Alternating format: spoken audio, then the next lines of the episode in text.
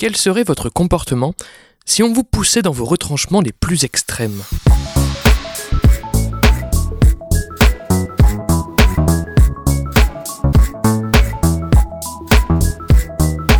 Salut et bienvenue dans ce 62e numéro de Comment c'est raconté, le podcast qui déconstruit les scénarios un dimanche sur quatre.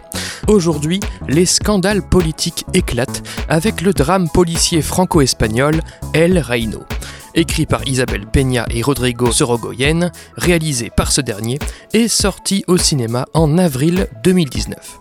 Ce sera l'occasion de se demander pourquoi il est intéressant de pousser son protagoniste à bout. Manuel López Vidal, oui je vais le prononcer à la française, est un homme politique influent dans sa région. Alors qu'il doit entrer à la direction nationale de son parti, il se retrouve impliqué dans une affaire de corruption qui menace un de ses amis les plus proches.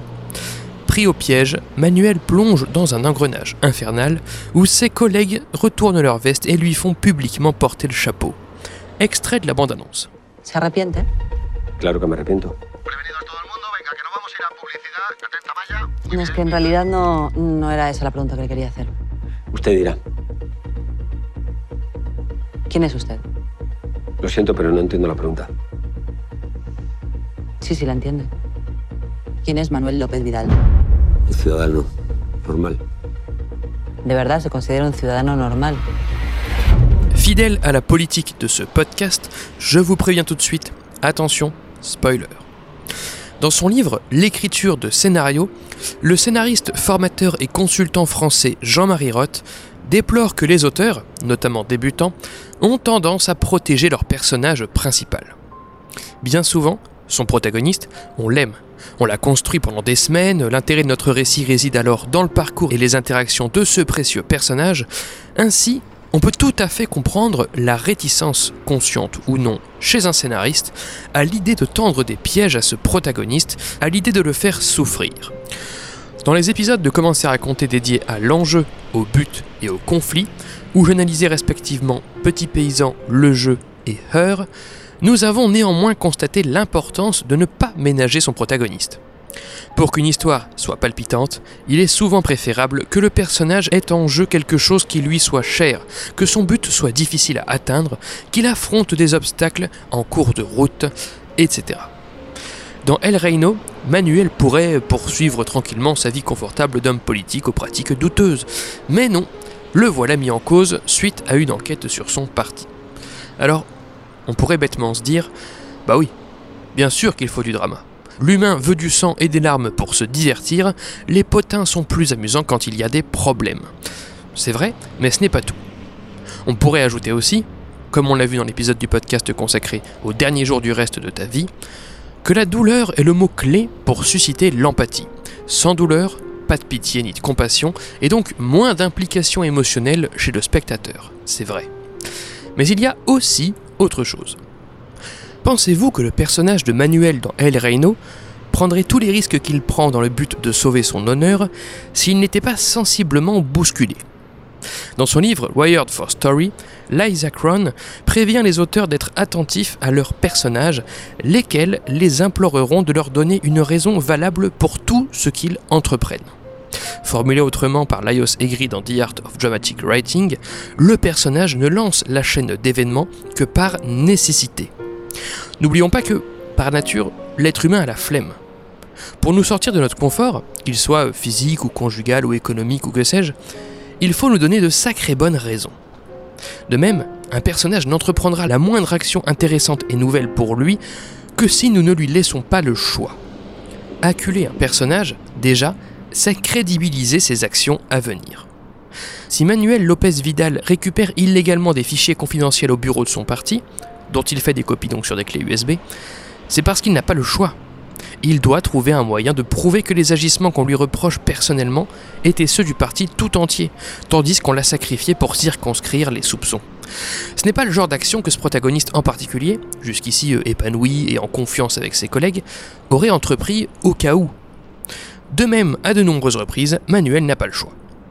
Il se rend dans les locaux d'un média pour demander à retarder la publication de l'info car doit gagner du temps pour sa défense. Il ôte des mains d'une secrétaire l'agenda de son supérieur car celui-ci a coupé toute communication avec Manuel. Il s'invite à une réunion de ses collègues alors qu'on l'a viré pour insister comme quoi il ne se laissera pas éjecter comme ça. Il force sa femme Inès et leur fille Nati à prendre un billet d'avion sans leur expliquer, car la femme d'un collègue a été abattue. Il entre par effraction chez un ancien collègue pour trouver la pièce à conviction qui pourrait lui éviter la prison, en minimisant ses actions personnelles face à celles de ses collègues. Il met sur écoute le seul collègue qui ne l'avait jusqu'ici pas lâché pour obtenir des aveux de ce dernier dans le même but d'alléger sa cause. En fait, le protagoniste d'El Reino entreprend une succession d'actions de plus en plus risquées au rythme que les options et le temps disponibles s'amenuisent. Cette importance de crédibiliser la moindre action entreprise par le personnage rejoint celle de crédibiliser plus généralement l'arc transformationnel de ce personnage, donc l'évolution progressive de son comportement dont nous parlions précédemment dans le podcast au sujet du film Incassable. Ce qui est difficile pour un personnage n'est pas d'agir, mais de décider d'agir. En contrepoint, il est si facile pour un auteur de faire décider d'agir son personnage. Si vous voulez qu'il tue quelqu'un, il le fera. Et de cette tentation naît le besoin d'être vigilant quand on écrit ces personnages, de les écouter, comme a dit Liza Crown. Alors, je pourrais présenter ici des techniques d'écriture permettant de forcer un protagoniste à agir, mais j'en ai déjà évoqué la plupart dans les trois épisodes de CCR mentionnés plus tôt, donc au sujet du but, de l'enjeu et du conflit. Parmi ces méthodes, euh, rendre l'enjeu urgent, croissant et primitif, imposer un temps limité, dévoiler des secrets sur le personnage, fermer des portes, retourner les actions du personnage contre lui, le faire échouer, lui faire affronter ce qui l'inconforte, etc., etc. Dans El Reino, Manuel échoue, par exemple, à enregistrer son collègue à son insu, puisqu'il est repéré dans les locaux, puis qu'on le fouille. Des portes se ferment quand on lui retire ses clés USB truffées de pièces à conviction. L'enjeu est primitif, puisque le personnage risque d'être quitté par Inès, il risque également la prison, voire à un moment de mourir. Des secrets sont révélés d'entrée de jeu quand l'opinion publique apprend ses pratiques douteuses de fraude ou de trafic d'influence par exemple. Les actions se retournent contre lui, comme la scène de fin où il espère enfin révéler l'étendue des magouilles de son parti, mais que la journaliste en profite pour le cuisiner lui à son propre sujet. On en reparlera plus tard. L'enjeu s'intensifie quand, pour graisser la patte à un banquier dans un paradis fiscal et ainsi obtenir des dossiers à sortir sur ses anciens collègues, Manuel demande à sa femme d'investir leurs fonds personnels et sans lui expliquer pourquoi. Bref, tout est mis en œuvre pour ne pas faciliter la tâche à Manuel Lopez Vidal. El Reino est donc justement un cas d'école sur ce sujet. Après, rappelons, comme pour tout, qu'il faut savoir doser sa narration. évidemment, qu'il faut garder et entretenir un espoir chez le personnage, et donc chez le spectateur, de parvenir à ses fins. Par exemple, dans El Reino, Manuel obtient du nouveau secrétaire général de son ex-parti qu'il fasse nommer un procureur clément pour juger son cas, en l'échange de quoi Manuel donne à cet homme des infos sur ses collègues lui permettant de les faire tomber et de prendre du galon. Le secrétaire général lui accorde alors une semaine pour lui sortir des pièces à conviction. Par ailleurs, Manuel promet ces mêmes pièces à conviction à une journaliste influente et reconnue, lui garantissant la potentielle occasion de s'expliquer sur un plateau télé. Ou encore, après avoir échoué plusieurs fois à obtenir des aveux ou des documents, Manuel réussit enfin à obtenir les carnets d'adresses compromettants dans la maison de vacances de l'ancien collègue. Oui, le protagoniste s'en prend plein la figure, mais ponctuellement, le récit met sur sa route des lueurs d'espoir. A l'inverse, à démontrer une étude menée par des lecteurs américains de scénario, il est récurrent qu'un protagoniste ne soit pas suffisamment solide entre guillemets pour être intéressant. Entendons par là que si parfois un personnage s'en prend trop dans la figure et sans espoir pour tenir debout, il arrive à l'inverse qu'il baisse les bras trop facilement ou trop vite. Alors bon, parfois, ce procédé relève de la comédie burlesque et on l'emploie localement, mais il peut être frustrant d'assister à un personnage qui ne va pas au bout de ses capacités, qu'elles soient physiques ou mentales. Non seulement le personnage doit faire face au maximum, mais plus encore, il peut, voire doit, avoir des coups d'avance, devinant comment son argumentaire ou ses actions peuvent être reçues, remarque McKendrick dans son livre On Filmmaking. Le personnage a de la ressource, quand bien même les obstacles qu'il affronte le tiennent régulièrement en échec. Dans El Reino, Manuel ne fait pas de copie de documents sur une, mais sur deux clés USB, bien que les deux lui soient finalement substituées. Et quand il entre sans autorisation dans la maison de vacances d'un membre de son parti, il prétend à la fille de ce dernier être venu pour lui récupérer des documents suite à sa demande, et menace la jeune femme d'ébruiter la fête qui a lieu si elle fait des histoires, comme si c'était elle et non lui qui prenait des risques dans cette scène. Donc, en termes de dosage, le personnage doit idéalement avoir de la ressource physique, mentale et intellectuelle, ainsi qu'un espoir permanent pour affronter les murs qui se dressent devant lui. Enfin, sur ce point, rappelons qu'il existe tout un tas de films géniaux où le personnage est inactif, voire meurt au milieu du film, nous rappellent les cahiers du cinéma dans leur anti-manuel de scénario. L'épisode d'aujourd'hui de Commencer à raconter suggère le contraire, évidemment qu'il ne s'agit pas de règles impératives non plus. Parfois, même si le personnage n'est pas poussé à bout, bon, bah, le film plaît.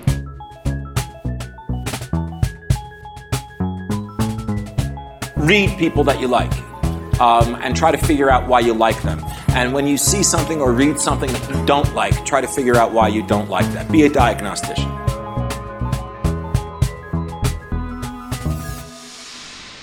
Passons maintenant à la nature de ce qui pousse le personnage à bout. On a régulièrement évoqué dans le podcast l'idée que les conflits d'histoire sont plus intéressants que les conflits d'intrigue, autrement dit que les conflits humains sont plus intéressants que les conflits logistiques. Qu'un personnage soit bloqué par une porte fermée à clé a moins d'impact que de voir ce personnage bloqué par son meilleur ami par exemple. Dans cette continuité, quel serait le meilleur moyen de pousser un personnage dans ses retranchements autre que de lui faire risquer la mort? Placer son personnage au bord d'un précipice est assez simple, le blesser physiquement pareil, et ce n'est pas ça que les auteurs ont le plus peur d'infliger à leurs protagonistes pour reprendre la mise en garde de Jean-Marie Roth. Toujours dans Wired for Story, Liza Cron invite les auteurs à embarrasser leur personnage principal. Dans une histoire, mettre son protagoniste dans l'embarras est pire que de le blesser physiquement, car, précise-t-elle, la douleur sociale reste et révèle quelque chose de nous. L'essence d'une histoire réside dans la révélation de choses que dans la vraie vie nous n'exprimons pas à voix haute, termine l'autrice. Ce qui rend le film El Reino si poignant à mon goût, relève non pas de l'aspect judiciaire ni du péril physique du personnage, mais plutôt de l'embarras dans lequel il est perpétuellement plongé. Déjà, peu après avoir appris qu'il sera perquisitionné, l'homme voit sa famille, Inès et Nati, apprendre l'info à leur tour, qui plus est via la télévision, donc en même temps que toute la population espagnole. Exposer cette enquête au monde entier, et notamment à sa femme et à sa fille, qui n'avaient aucune connaissance des affaires de Manuel, pousse ce dernier à sauver son honneur coûte que coûte. Il ne souhaite pas être innocenté. Il ne souhaite pas nier ni plaider coupable. Il souhaite retrouver son honneur en prouvant qu'il n'était pas le seul. Tout cela part d'un profond embarras. Et il y en a d'autres. Par exemple, cette scène dans le bureau où Manuel est accompagné par son avocat et Inès face à un membre de son parti, lui aussi accompagné de son avocat. La défense de Manuel demande des preuves des magouilles qu'on lui suspecte, et la défense adverse commence à énoncer tout un tas de dossiers. Cette accumulation est d'autant plus violente à entendre que la caméra qui jusqu'ici cadrait Manuel et Inès quitte le premier progressivement pour se concentrer sur le visage fermé de la seconde. La femme du protagoniste apprend le contenu de ses agissements et les encaisse sans s'exprimer. Manuel, lui, s'indigne que les noms de ses collègues aient été effacés de ses dossiers, mais peu importe, l'embarras est installé. À la sortie de la salle, Inès se montre distante vis-à-vis de son mari, annonce repartir seule, et Manuel dormira sur le canapé. Autre scène déchirante d'embarras, quand le protagoniste et sa fille Nati boivent un coup dans une brasserie en bord de mer où ils ont leurs habitudes, et que deux jeunes, ayant reconnu l'homme politique au cœur de la polémique du moment, crachent dans son dos, puis l'insultent. Que cela se passe devant sa fille est cent fois plus violent et fait sortir Manuel de ses gonds, jusqu'à un déni virulent quand il saisit les deux jeunes par le col, les insulte à son tour et assène ne pas être un menteur. Sa fille d'ailleurs, ayant vu l'altercation venir, a tout fait pour minimiser la situation et pour l'éviter, tentant de soigner le fragile ego de son père, mais sans succès. Voilà ce qui met le personnage en mouvement. Ce ne sont pas des périls physiques eux peuvent ne venir qu'en conséquence, voire pas du tout. C'est l'embarras de voir ses confrères lui tourner le dos, l'embarras de ne plus être reconnu par Inès et Nati, l'embarras d'être exposé médiatiquement à tout un pays qui mettent Manuel en quête d'un honneur sauf. Dans le même genre, j'ai vu récemment le film Shame de Steve McQueen, où Michael Fassbender joue un addict sexuel. Le récit est lent, posé, sans péripéties physiquement violentes si ce n'est à la fin du film, et pourtant reste archi poignant. Et pour cause, Shame carbure à l'embarras, forçant le personnage à affronter son addiction, quand par exemple son boss apprend que son disque dur de boulot était rempli de porno, et que sa sœur le surprend en train de se masturber compulsivement. Dans son livre Into the Woods, John York suggère qu'un personnage intéressant doive subir un conflit entre comment il aimerait être perçu et comment il se croit perçu. Embarrasser un personnage, c'est lui faire perdre la main sur la façon dont les autres le voient, l'éloignant de comment il aimerait être vu. Qu'il soit honnête ou non, Manuel Lopez Vidal exige qu'on estime qu'il le soit. Et c'est cet aspect du personnage qui rend sa conduite et la scène de fin si palpitantes. Jamais il ne remet en question qui il est. Jamais il n'avoue à Inès ni à Nati ce qu'il a commis. Jamais il ne l'avoue à l'opinion publique. Son ego implacable lui donne la force, dont nous parlions tout à l'heure, d'aller si loin dans la démarche jusqu'à mettre sa famille et sa propre vie en danger. Mais, au moment où les précieux carnets compromettants vont être enfin révélés au public, la journaliste Amaya Marine gagne du temps. Elle cherche la remise en question, elle cherche des aveux, elle cherche comment cette histoire pourrait permettre de ne plus jamais connaître de corruption. Elle n'est pas dupe sur le fait qu'ils viennent jouer les lanceurs d'alerte d'un système dont il a pourtant impunément profité pendant des années. Manuel s'entête, insiste, met la télévision et les médias en cause, menace de partir sans que le scoop ne soit révélé, mais Amaya tient bon. Et au moment où elle le piège enfin, où elle le tient, Manuel se tait. Il bloque, tient le regard, poker face total et générique de fin. Le plus souvent dans un film, pousser un personnage dans ses retranchements bah, permet de le faire réaliser qui il est, de le faire évoluer, de lui faire dépasser une faiblesse profonde. Dans El Reno, l'escalade de tensions, d'enjeux et d'obstacles ne sera jamais venue à bout de l'ego du personnage, de sa soif aveugle d'honneur, quoi qu'il en coûte. Une triste leçon sur le monde politique. Pour conclure sur ce point, Liza Cron insiste que ce qui importe émotionnellement dans une histoire, c'est comment les événements affectent le personnage et non les événements en eux-mêmes. Enfin, j'aimerais consacrer la dernière partie de cette analyse à l'état que permet d'atteindre un épuisement du personnage principal. Je vous demandais en intro quel serait votre comportement si on vous repoussait dans vos retranchements? Peut-être avez-vous déjà assisté au pétage de câble d'un proche ou à un comportement extrême chez qui que ce soit. Quand cela arrive, on a du mal à croire ce qu'on a vu ou entendu. On raconte l'histoire à d'autres, mais en prévenant d'être même pas certain de ses propres souvenirs. Cela paraît si fou, si extrême, d'ailleurs généralement cantonné à la fiction ou faits divers, qu'il est difficile de réaliser qu'un tel comportement se soit effectivement réalisé sous nos yeux. En fait, ce qui intéresse avec ces personnages poussés à bout est ce basculement du rationnel vers l'irrationnel. Toujours dans Wired for Story, Liza Cron estime que le thème général de toute histoire est la question suivante comment l'humain réagit-il aux circonstances hors de son contrôle? Par ailleurs, suggère Edward Mabley dans Dramatic Construction, un protagoniste doit désirer intensément plus qu'il ne pense clairement. L'un dans l'autre, plus vous poussez ce protagoniste entêté dans ses retranchements, moins son comportement devient rationnel et donc prévisible. Et cette imprévisibilité nous enfonce, nous spectateurs, au fond de notre fauteuil. Jusqu'où le personnage ira-t-il? Qu'est-il prêt à sacrifier? Quel tort est-il capable de causer, peut-être même sans le savoir, pour obtenir ce qu'il désire aveuglément? La situation dans laquelle Manuel s'enfonce depuis de petits vols d'informations jusqu'à une course-poursuite suivie d'un accident et d'un meurtre, semble ne jamais vouloir s'arrêter, et on se demande comment cela va bien pouvoir se terminer. L'Isaac Ron a également remarqué, oui je m'en suis beaucoup remis à elle aujourd'hui, qu'un protagoniste tente souvent d'aligner deux réalités conflictuelles, si bien que le spectateur se demande comment ces réalités éloignées se rejoindront finalement. Par exemple, Manuel tente de sauver son honneur, sa liberté et sa vie de famille, alors que tout l'accable. Eh bien, quand on enfonce progressivement un tel personnage dans ce type de paradoxe, le spectateur pénètre dans un entre-deux où il se demande à quel moment le personnage a atteint un point de non-retour, à quel moment l'irrationalité et la folie l'emportent. C'est ce basculement, ou ce risque de basculement, quand ils sont bien amenés, qui nous palpite. Conclusion. pour qu'on croie aux actions qu'un personnage entreprend, on doit sentir qu'il n'avait pas d'autre choix que d'agir ainsi. Il conviendra de doser correctement l'intensité des obstacles qu'on oppose à ce protagoniste, de lui laisser toujours une lueur d'espoir et de s'assurer qu'il ait la force mentale, physique et intellectuelle de tenir le coup. Le moyen le plus efficace et poignant de pousser un personnage dans ses retranchements est de l'embarrasser. Une fois acculé de toutes parts et épuisé, la frontière avec la folie ne sera plus loin et une tension naîtra de cette imprévisibilité. McKendrick a remarqué que le cinéma est trop chargé en émotions, en sensations et en données intuitives pour stimuler la rationalité et l'intellect du public. Pour lui, ce n'est pas le bon média pour ça.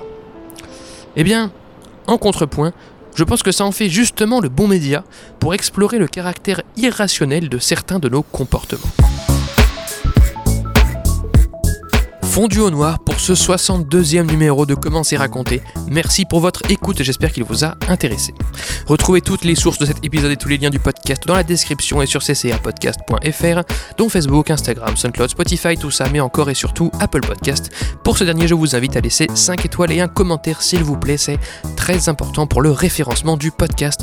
Podcast dont l'habillage musical était signé Rémi Le Sueur, je le rappelle, et le Do Exa Conta remercie.